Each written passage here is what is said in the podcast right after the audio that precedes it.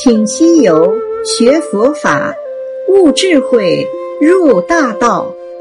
欢迎收听袁弘为您解说《西游记》里的真智慧。《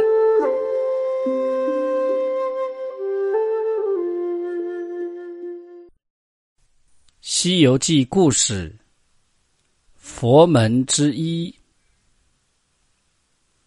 长老策马加鞭至山门前，见三个大字“雷音寺”，慌得滚下马来，倒在地下，口里骂道：“泼猢狲，害杀我也！现是雷音寺，还哄我嘞！”行者陪笑道：“师傅莫恼，你再看看山门上乃四个字，你怎么只念出三个字来？倒还怪我。”长老战战兢兢的爬起来，再看，真个是四个字，乃小雷音寺。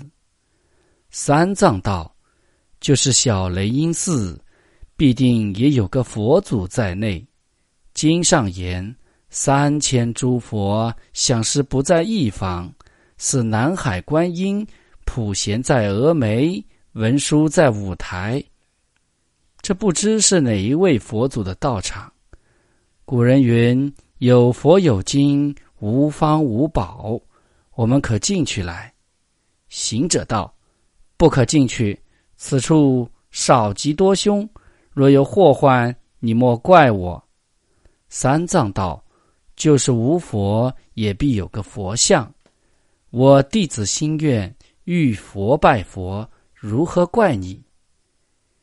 即命八戒取袈裟，换僧帽，结束了衣冠，举步前进。故事就读到这里，下面我们请师傅为我们讲一讲本集的真意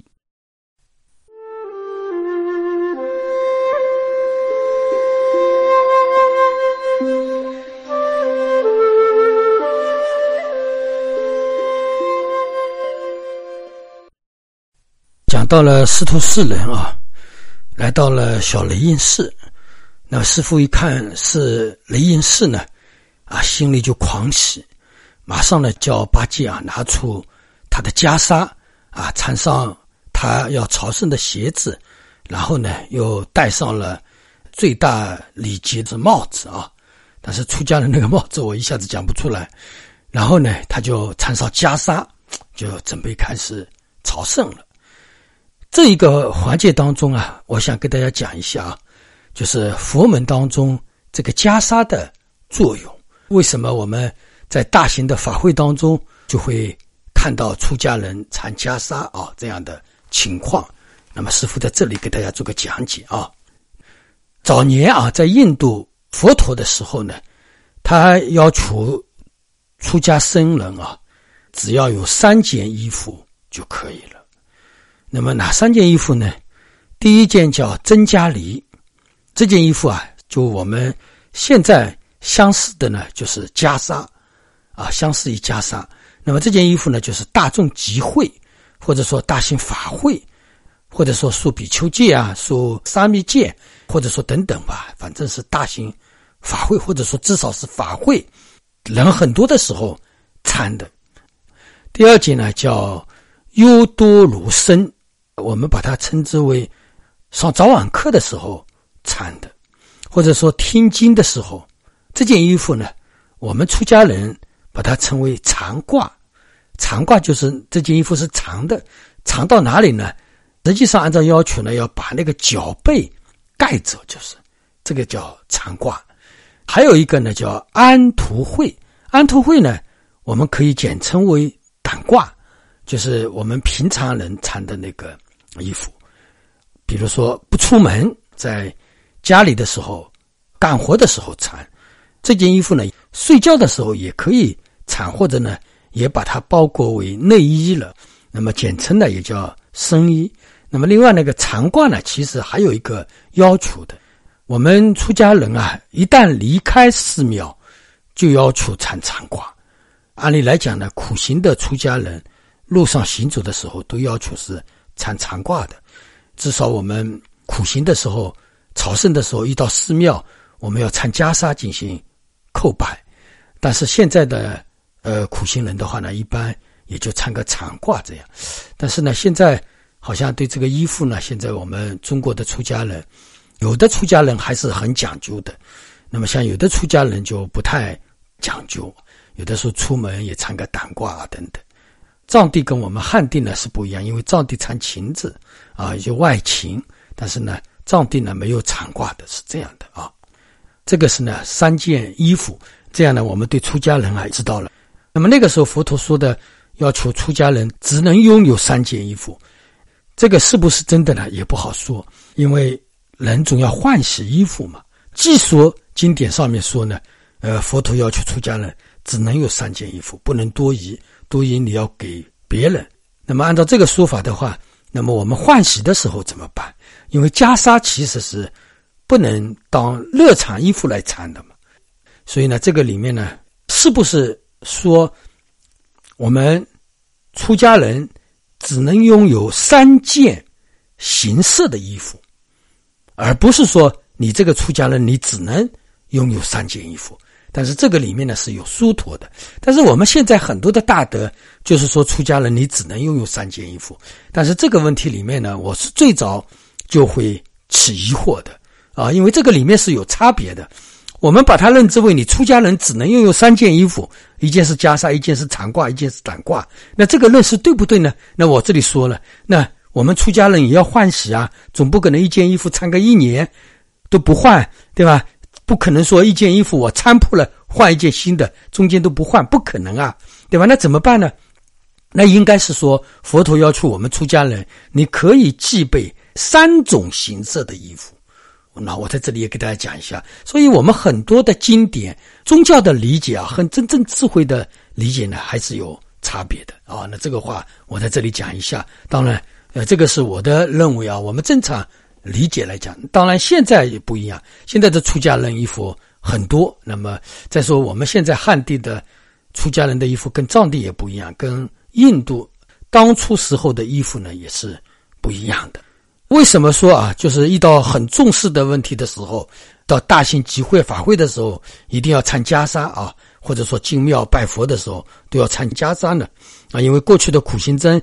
一旦到了庙里啊，遇到了菩萨，他们都马上要换身，换上那个袈裟进行礼拜。这个呢，也是换了一个袈裟，表示一种威仪，也是一种非常至高的一种仪式感。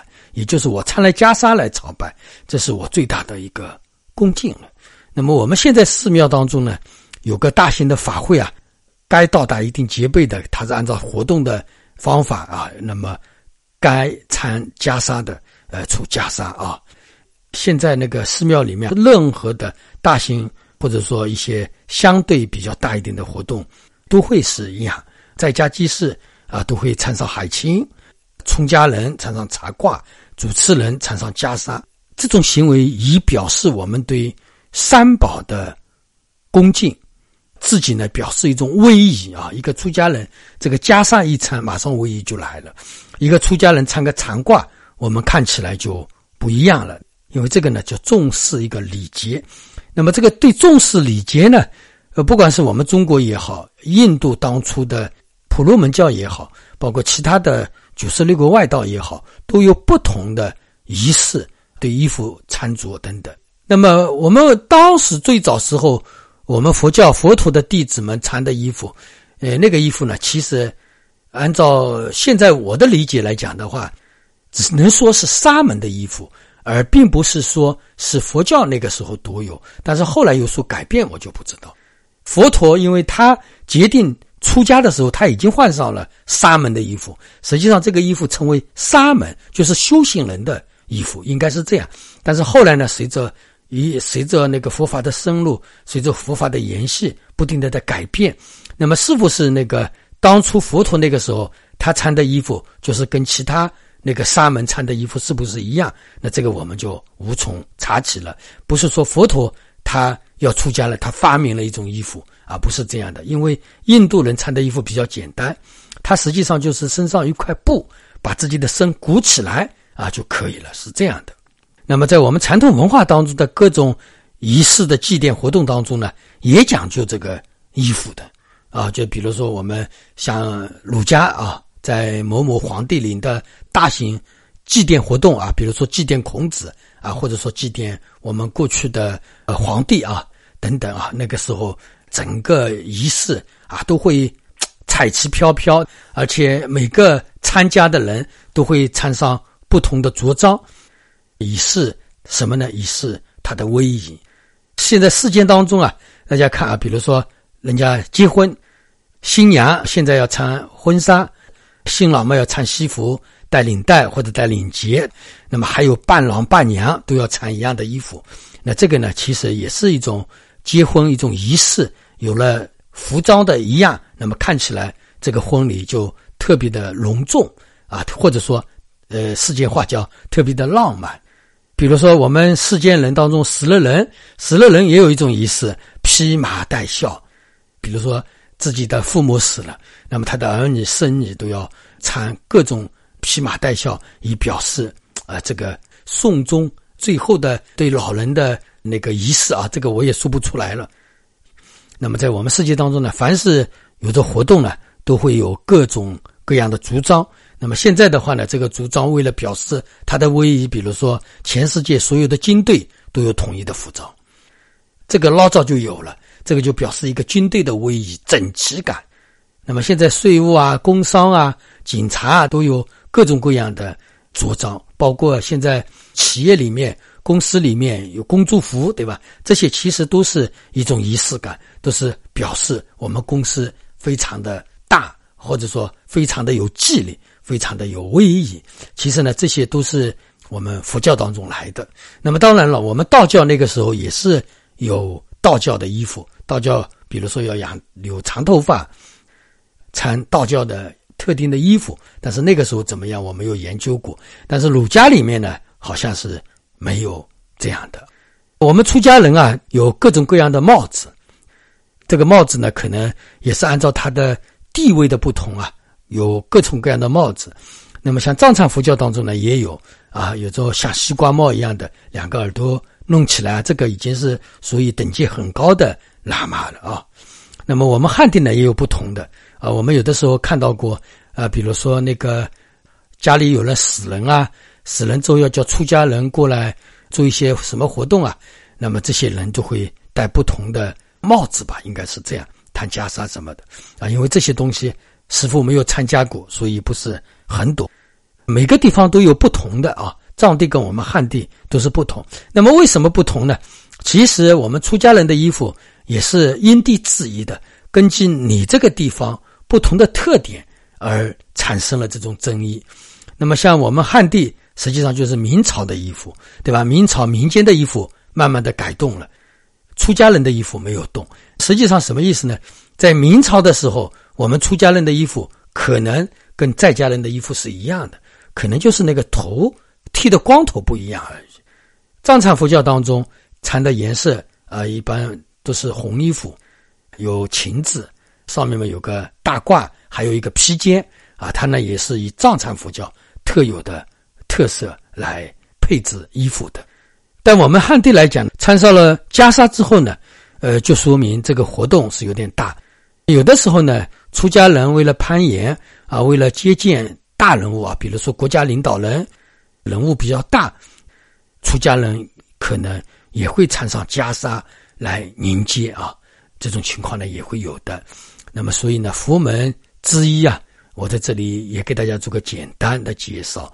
为什么唐僧看到前面有小雷音寺，他就马上很紧张啊，紧张的马上就拿出袈裟、鞋子、帽子穿上，对吧？干干净净的。进行朝圣，这一课就讲到这里吧。